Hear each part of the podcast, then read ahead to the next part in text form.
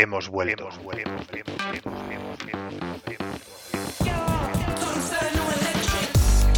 Estás escuchando Podium, o Ambulancia.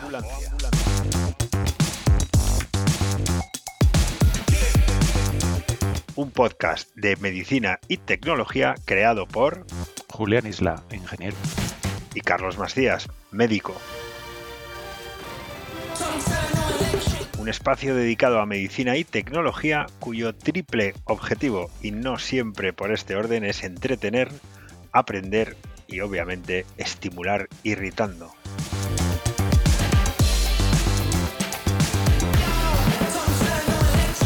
Bienvenidos por fin al episodio 9, el regreso con el gato muerto.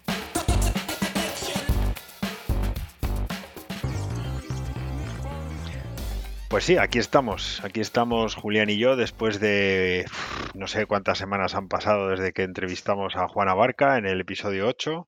7,3. 7,3, gracias. Esto es lo que tiene tener un ingeniero en el podcast, pero la verdad es que, pues bueno, pues ha sido... Han pasado muchas Carlos, cosas. Carlos, que no tengo ni idea, pero esto es lo que tiene tener un médico incrédulo. bueno, o confiado. Pero han pasado, han pasado, muchas cosas, muchas cosas, ¿verdad? Eh, ¿Qué ha pasado, Julián? Cuéntanos un poco cómo han pues sido estas semanas.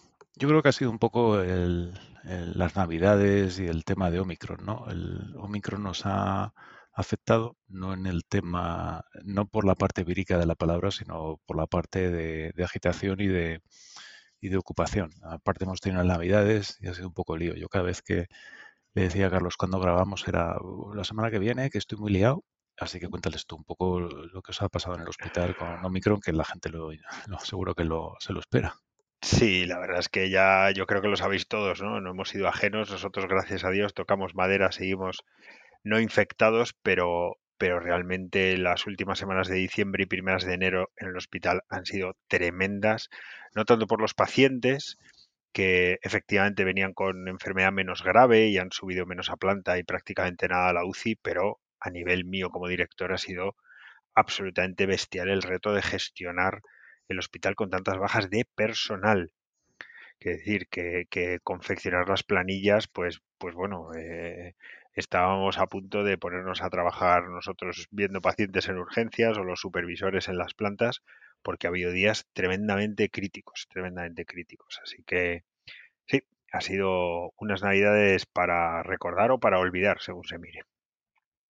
Luego también hemos estado trabajando en un nuevo proyecto que os contaremos al final. Como, estamos desocupados, nos encanta meternos en cosas nuevas, así que luego os contamos al final del podcast en, qué consiste el nuevo proyecto. Pero Carlos, has dicho que el episodio se llama eh, algo de así, del el gato muerto. ¿Has dicho gato o has dicho dato?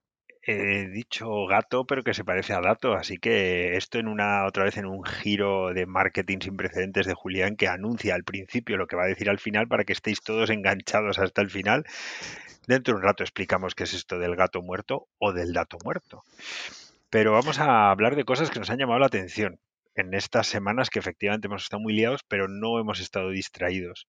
Y hay una que ya resonó en los primeros episodios, pero que ha vuelto fuerte esto de la computación cuántica, Julián. ¿Qué es esto de la computación cuántica? Em, ¿Por qué tenemos aquí la computación cuántica? Pues tenemos porque uno de los nuestros oyentes nos recordó que quizás sería bueno que habláramos de ello. Ahora se oye hablar mucho de ello, pero se sabe bastante poco. Yo reconozco que a pesar de ser ingeniero en informática, también es un terreno nuevo y, inexplorado. ¿eh? También estoy un momento importante del podcast, un ingeniero humilde, un oxímoron, eh, hasta ahora nunca visto, pero Julián ya sabemos que es one of a kind, que dicen los ingleses, y reconoce que no sabe de computación cuántica. Yo sé poco de computación binaria. Está, está, está, subidito, ¿eh? Oximorón, palabras raras. Sí, sí, sí, he hecho los deberes.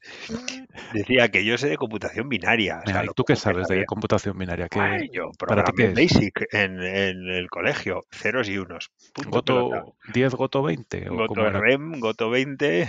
sí, sí, ostras, qué recuerdos. Sí, sí, alguno que está viendo esto está viendo las líneas de código del, del Basic y los asteriscos y el REM. Pues sí, yo hacía eso, pero yo entendía la computación, a pesar de lo compleja que es ahora y lo avanzada, como pues eso, binario, o 0 o 1. Claro, 0,1 es porque dentro de los ordenadores hay transistores y los transistores mm, son cacharritos electrónicos que saben recordar su estado y los transistores saben si están en 0 o en 1. Y en base a eso, ah, fíjate que, bueno, los ingenieros somos capaces de crear máquinas tan sofisticadas como las que nos permiten a ti y a mí estar hablando ahora mismo. Pero, como bien dices, eso es computación binaria, ceros y uno. Bueno, tenemos ejemplos de cosas maravillosas que se consiguen con eh, combinaciones de muy poquitos elementos, ¿no? Es decir, hablabas tú de, la tecnología, lo que nos permite con ceros y unos. Si hablamos del, ADN con, cuatro nucleótidos, pues imagínate la diversidad del código genético, ¿no? Eh, Cuando eres un ingeniero y empiezas a ver algo de biología, eh, claro, sientes atracción desenfrenada por la genética, porque dices, caramba, esto es código, no es binario, es cuatro letras, no sé cómo se tetra, da igual, de cuatro letras, pero desde luego es el ejemplo en biología que tenemos más cerca de la computación tradicional. Em, y efectivamente, con esas cuatro letras, eh, tú y yo estamos aquí y todos los oyentes que nos escuchan. Cierto. Entonces, esto de la computación cuántica, que a mí me da mucho respeto, sino un poquito de miedo o repelús, realmente intenta explicarme y explicarnos a todos nuestros rebeldes escuchantes en qué consiste de manera que podamos entenderlo. ¿Has oído hablar de el gato de Schrödinger? La paradoja más bien del gato de Schrödinger. ¿Tiene que ver con el gato muerto o el dato muerto o eso es más adelante? Tiene que ver con el gato muerto, porque la paradoja es algo así, a ver si la recuerdo bien, que tendría que haberme lo mirado antes de ponerme a hablar de ella.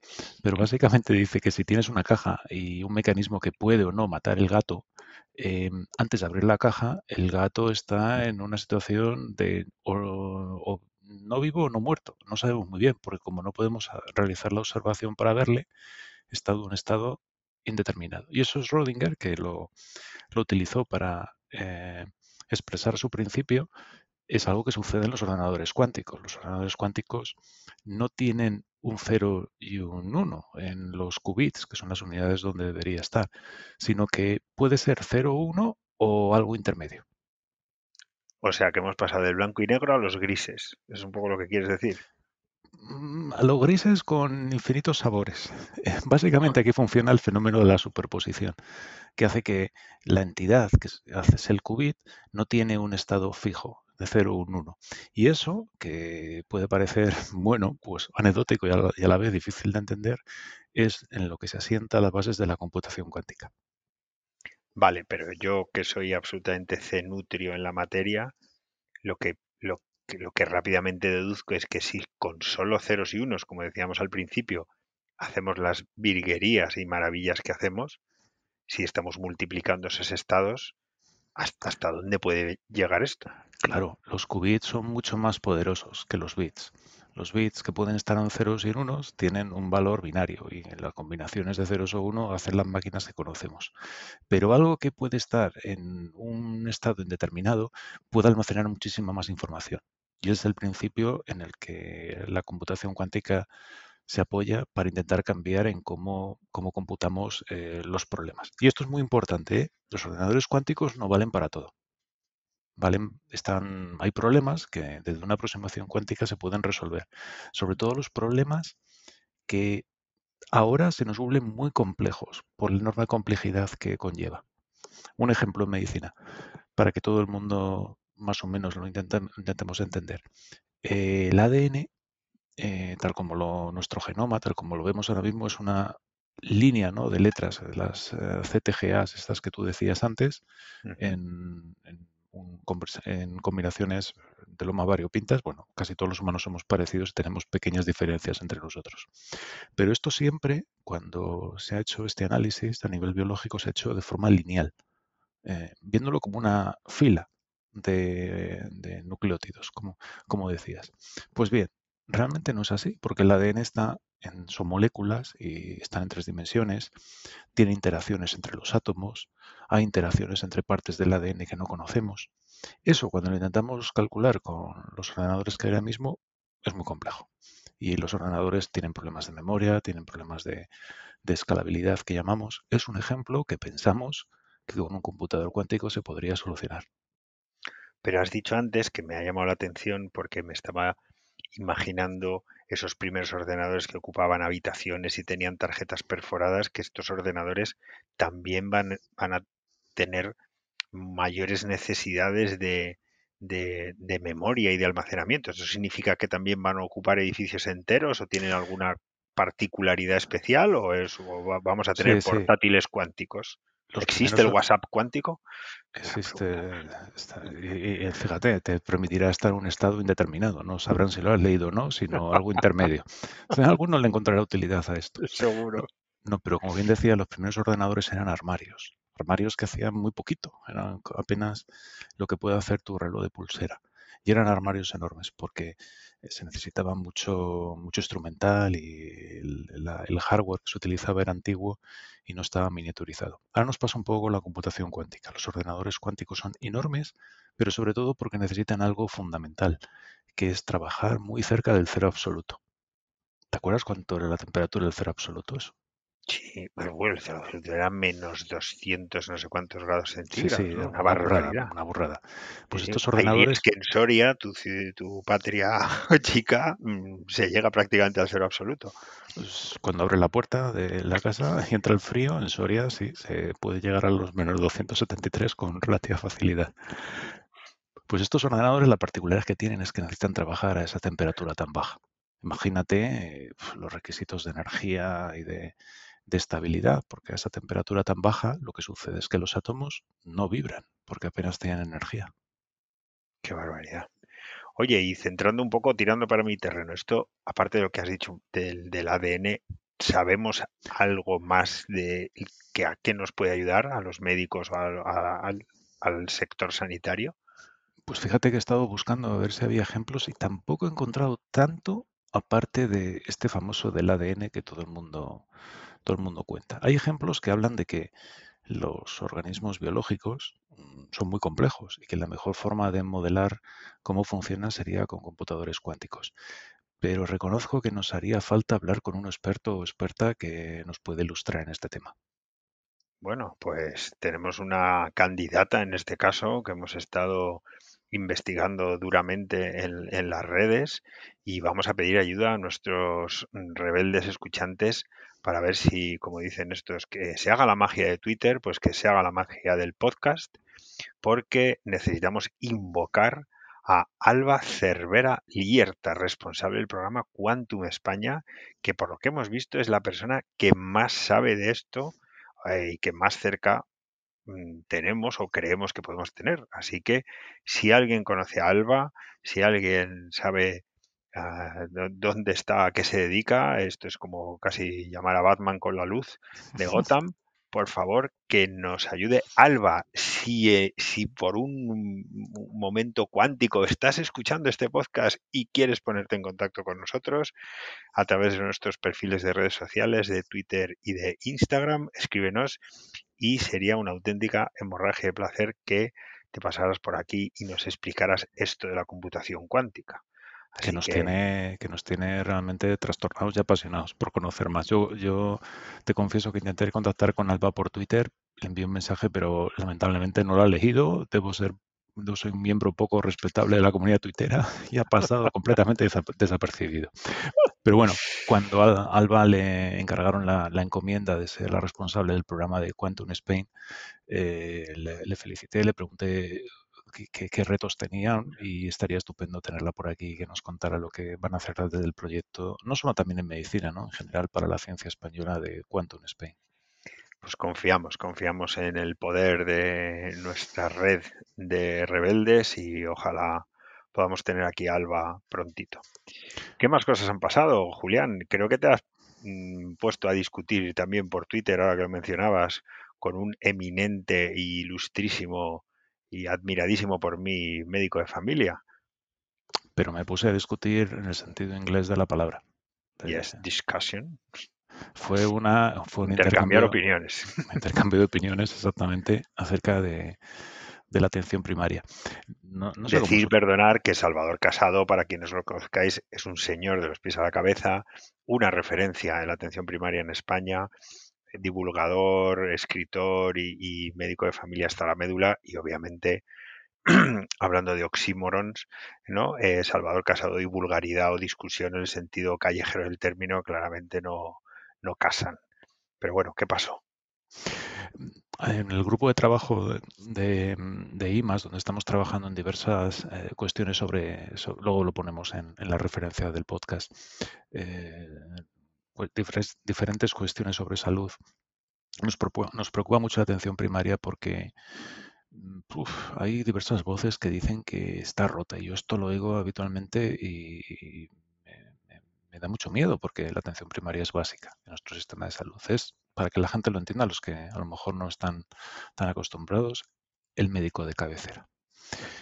Y entonces en, Twitter, una referencia, una reflexión que estábamos haciendo, el, doctor Casado eh, pues comentaba sus reflexiones que realmente yo, yo estoy de acuerdo, ¿no? Em, pero básicamente alertaba de un peligro que es que la atención primaria en España y por tanto la sanidad se convierta como la norteamericana. En la norteamericana pasa, pasa un problema bastante gordo, ¿no, Carlos?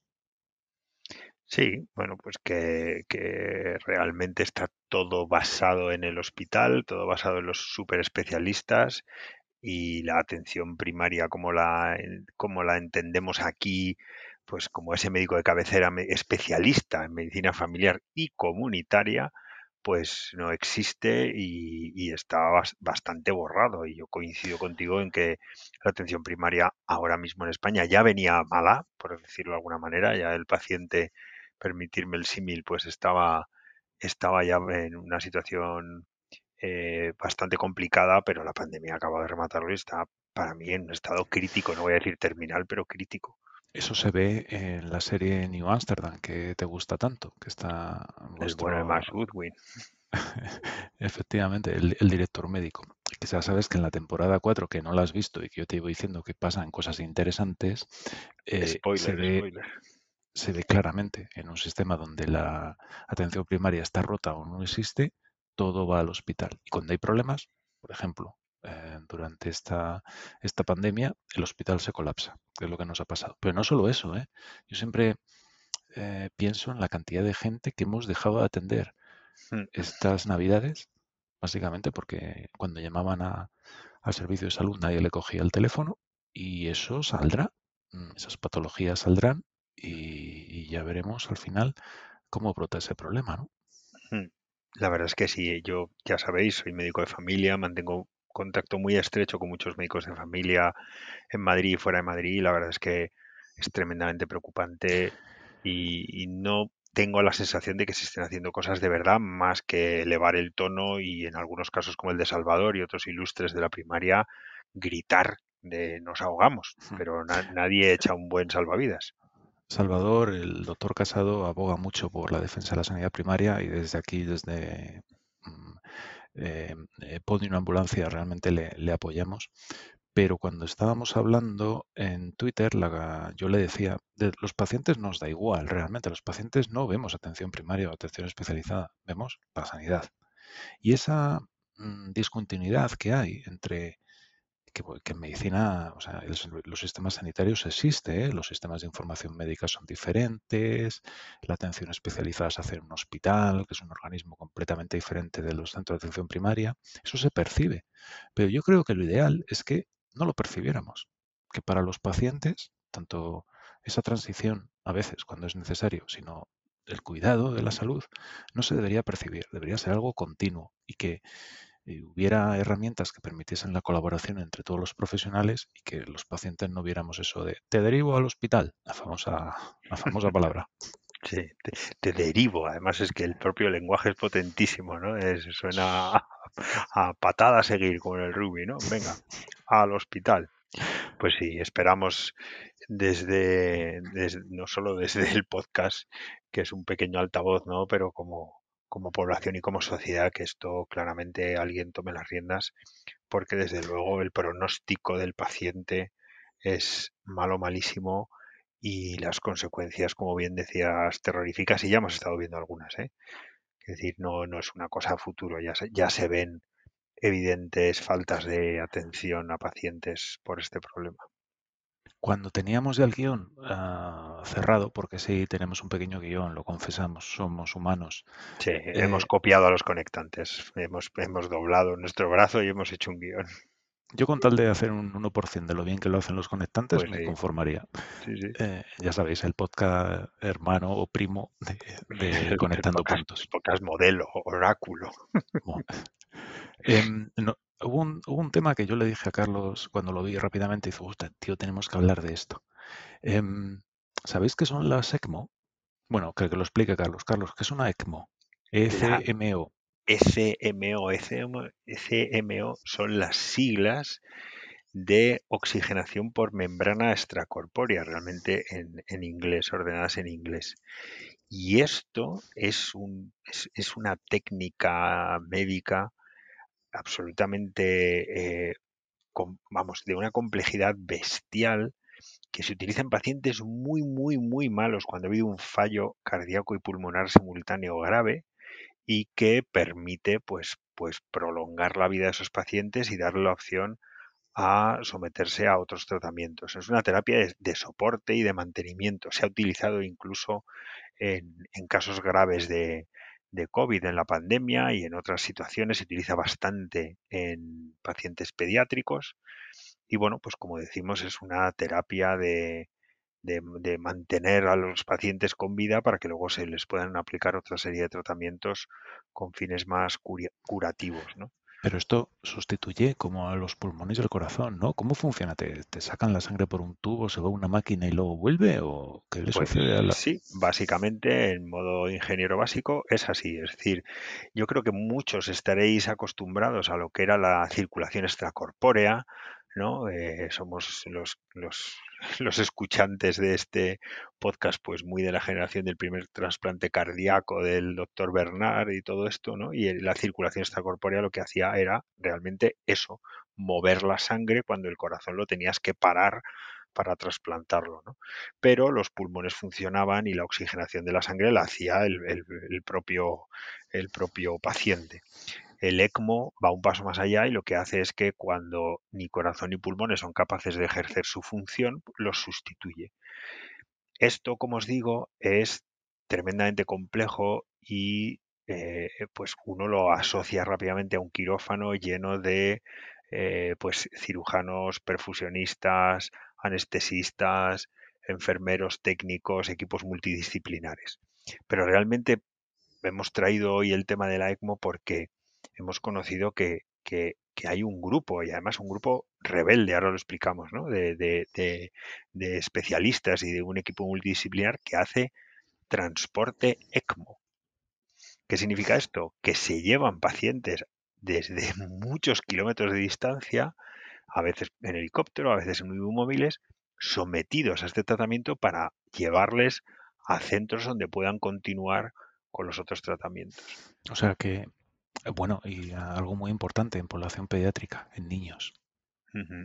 eh, yo creo que esto de los niños es relevante, ¿no? Porque la semana pasada estuve en el Hospital San Joan de Deus, un hospital pediátrico eh, que está en, en, Esplugues, cerca de Barcelona, bueno, casi, casi, en Barcelona. Y es un hospital de referencia para muchas cosas, pero tiene una unidad de ECMO.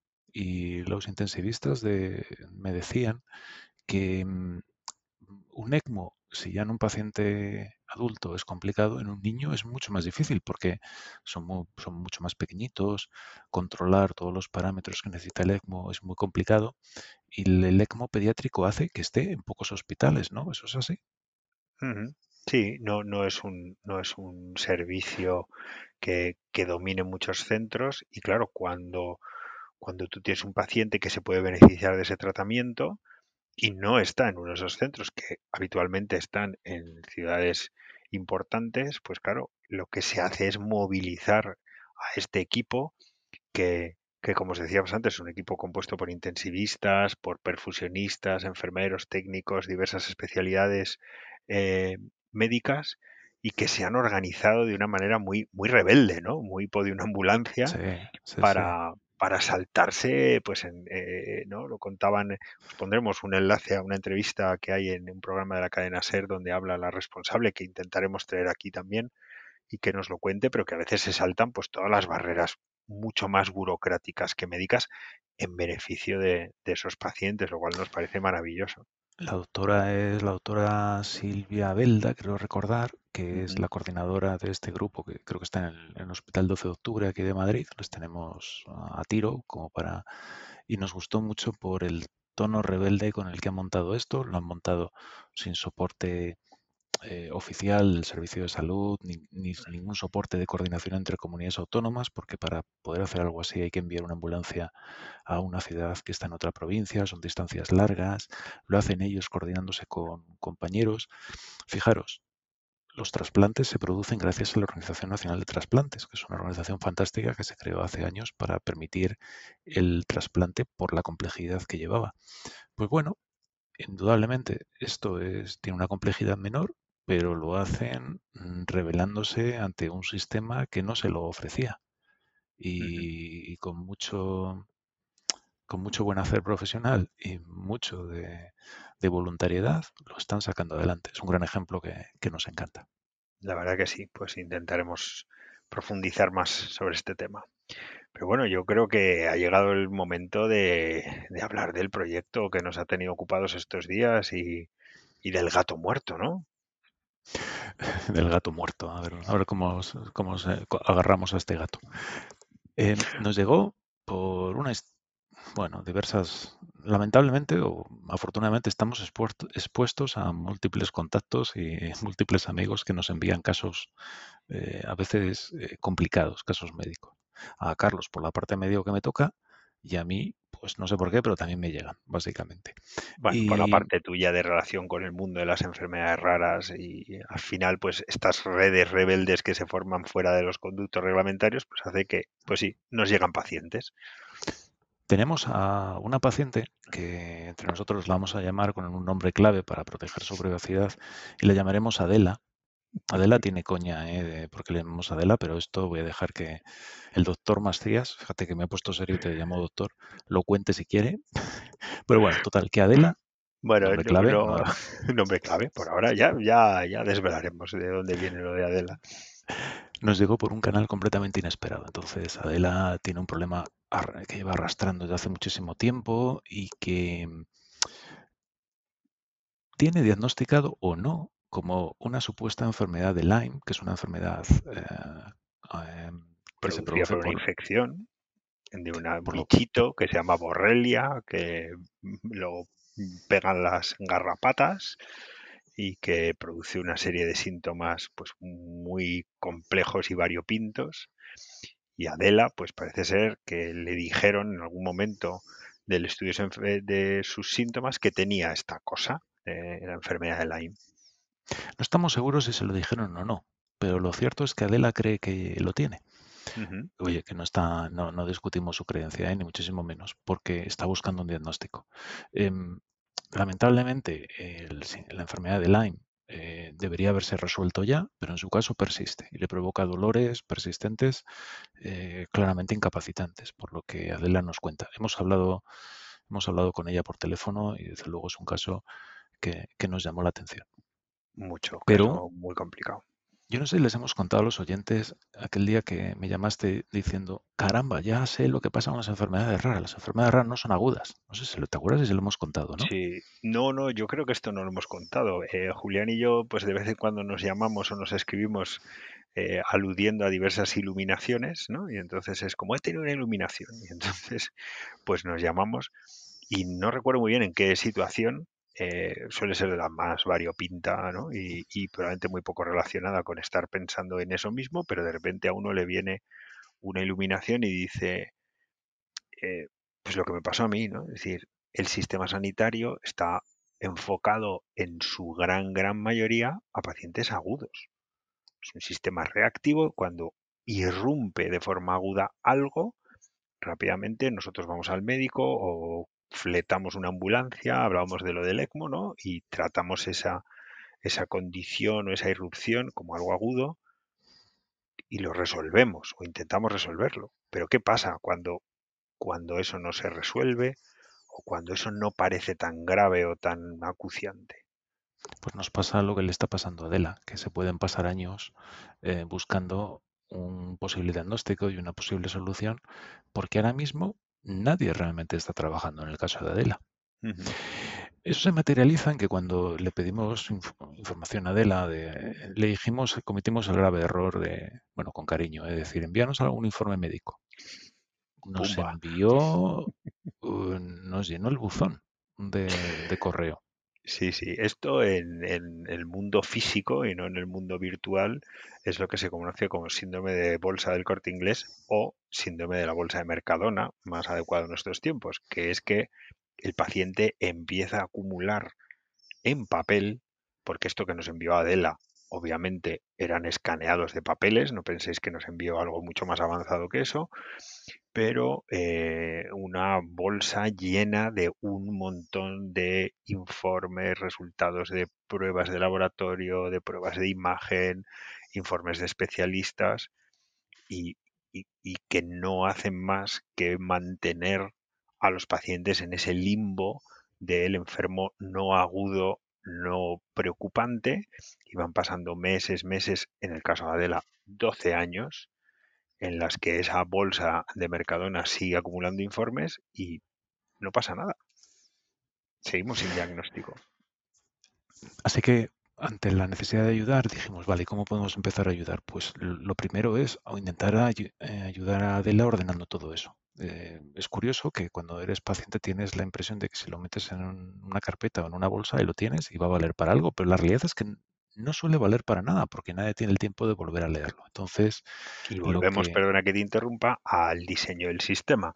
Ya hemos comentado aquí a veces que los médicos tardamos 18 segundos en interrumpir a los pacientes según le preguntamos algo. ¿Por qué? Porque tenemos muy poquito tiempo. Si nos viene un paciente con una bolsa de informes que pesa 2 kilos, obviamente lo que vamos a decir es, mire, o me lo cuenta usted rápido, o me lo enseña de otra manera, o como mucho me quedo la bolsa y ya veré si en mi tiempo libre tengo el ánimo, la vocación y las ganas de ponerme a desgranar eso. Em, hemos estado haciendo ese trabajo, hemos estado masticando la, la, bolsa digital de Adela para intentar resumir su historial médico, quedarnos con lo esencial y quitar lo que pensamos que puede ser accesorio. Y cuando estábamos trabajando en ello, dijimos, este sería un gran ejemplo para contar cómo habría que hacerlo, porque cuántas Adelas habrá por ahí. Así que ya en, un, en, una doble pirueta de, de, de, innovación decidimos, pues ya está, hagamos un hospital para estos pacientes. Y sí, señores, os presentamos a Hospital 29, que toma el nombre, como siempre, de la Fundación 29 de Febrero, en la que Julián y yo trabajamos juntos. Y Hospital 29, técnicamente, pues no sería un hospital, es decir, no hacemos tratamientos, ¿no? Pero tenemos pacientes, tenemos tres habitaciones. Hemos dicho que vamos a inaugurar el hospital, cortamos la cinta con tres habitaciones. La habitación primera es para Adela y tenemos ya a día de hoy varios candidatos para las otras dos. Y realmente lo que queremos hacer en Hospital 29 es eso, demostrar que organizar de forma razonable y, y masticable, operable, por decirlo de alguna manera, los datos en este tipo de pacientes, enorme cantidad de datos, les va a ayudar seguro a eh, a lo mejor no conseguir un diagnóstico, pero eh, seguro a que los médicos que tengan que atenderles lo hagan de una manera mucho más rápida y mucho más eficaz.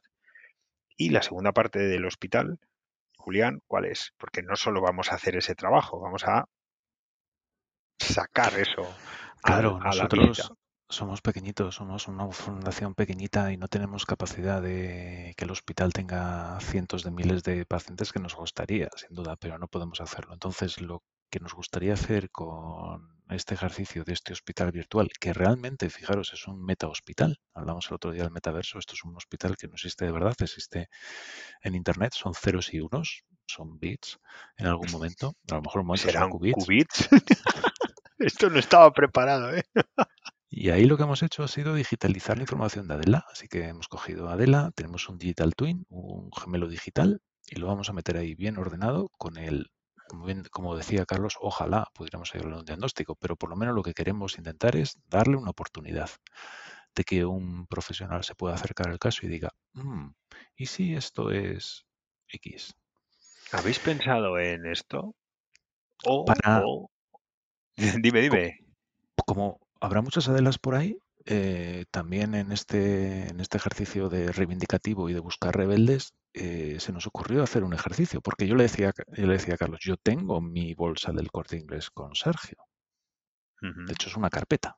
Eh, de hecho, le voy a sacar una foto y os la pongo en, en las notas del podcast para que veáis cómo es la bolsa del corte inglés de Sergio. Lo que dijimos es, os estaría fenomenal visualizar esto, porque en el fondo eh, lo que hay dentro de esas carpetas o de esas bolsas, ¿qué es, Carlos? Información. y es información inútil, información muerta, y es el dato muerto, y por eso es el gato muerto, porque empezamos a hablar de esto y nos sonaba mucho más a gato muerto. Pero esa es información que no sirve para nada o solo sirve para algo cuando alguien toma el tiempo y el esfuerzo de intentar ordenarla, y, procesarla. Y para eso tenemos las máquinas que lo hacen mucho mejor, más rápido y, mucho más elegante que, que nosotros los médicos o los sanitarios. Entonces, aparte de abrir el hospital, meter pacientes como Adela, enseñarlos a la comunidad médica para que nos ayude incluso a otros pacientes como Adela que, pueden sentirse eh, identificados porque tienen cosas similares de las cuales han podido llegar a un diagnóstico o no, lo que quisimos es eh, hacer que eh, lo contrario a ojos que no ven, corazón que no siente, ver cómo todos vosotros, y, ojalá pudiéramos extender esto al máximo, cómo todo el mundo tiene organizados esos, esos datos médicos suyos propios, de sus hijos, de sus eh, padres, de sus abuelos, y queremos fotos, queremos imágenes de vuestras bolsas, de vuestro gato muerto, de vuestro dato muerto. Así que este es un llamamiento para hacer esto mm, más viral que la canción de reggaetón del verano. Y, de verdad es curioso porque hemos empezado a preguntar esto a un montón de gente y todo el mundo dice, sí, sí, sí, no, yo tengo esto. O mi madre que la cuidamos los hermanos, cada dos meses que cambia de casa nos traspasamos la carpeta o nos traspasamos la bolsa o cuando vamos de vacaciones al pueblo vamos y, uno no se olvida en ningún momento de la, de la bolsa o de la carpeta. Así que... Yo siempre recuerdo las visitas al hospital con, o a los médicos con mis padres, tenían una carpetita de estas azules con unas gomas. Es sí, que no habrás visto tú de esas en las consultas, ¿no? No solo que no haya visto, es que tengo grabado en mi cabeza el ruidito de las gomas, golpeando la carpeta de clac, clac. Dios mío, va a abrir y me va a empezar a sacar los análisis desde la primera comunión y es como, no. Y, de verdad, tener una herramienta que nos permitiera tener eso, o bueno, lo que dices tú, Julián, y cuenta esto, ¿no? De la gráfica del colesterol. Y esto es un, esto es un reto que lanzamos encima del gato muerto, que es la gráfica del colesterol. Lo, lanzamos así por, por, podcast, cuando demos una charla y lo lance, me lo van a, me lo van a ganar. Vamos a esperar a Vamos a dejar. Lo dejamos como el nombre de Adela en, misterio.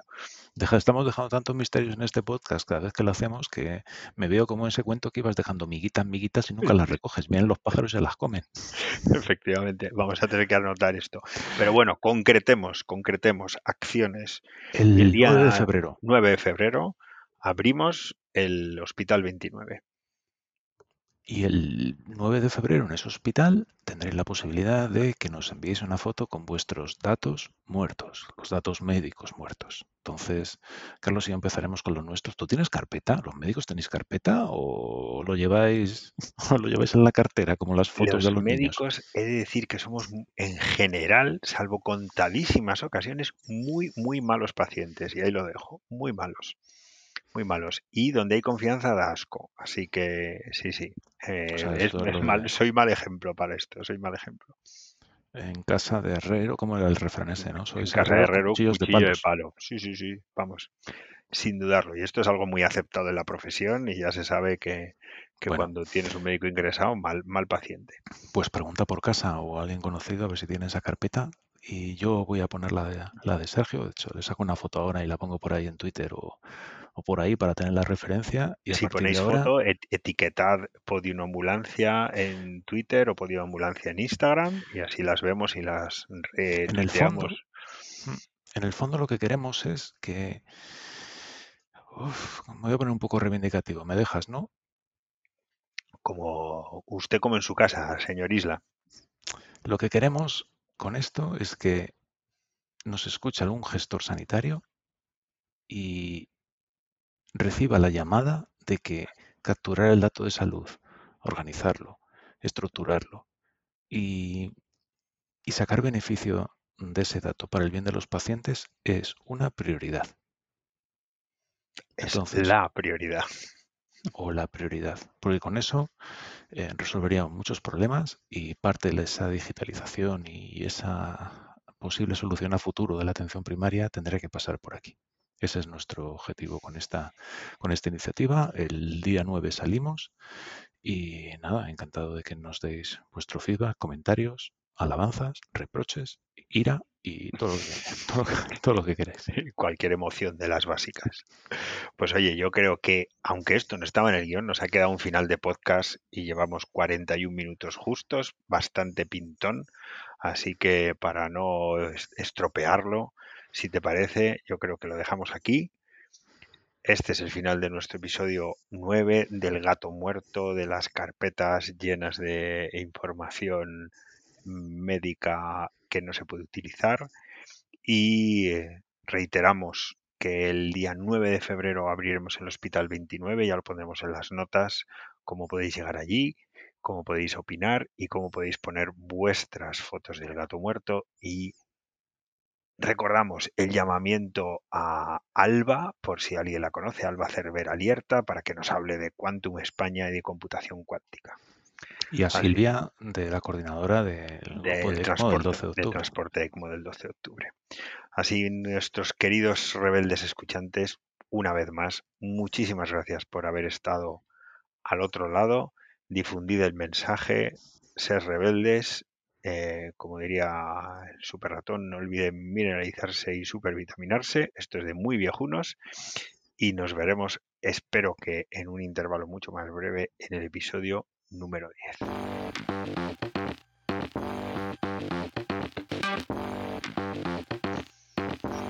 Y habéis escuchado Podium, o Ambulancia.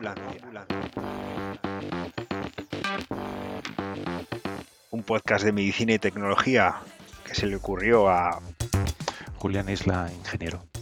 y que yo, Carlos Macías, médico, no tuve más remedio que seguirle.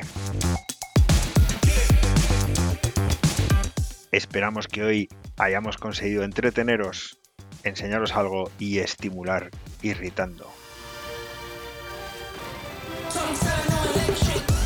Este ha sido el episodio 9, el del regreso con el gato muerto.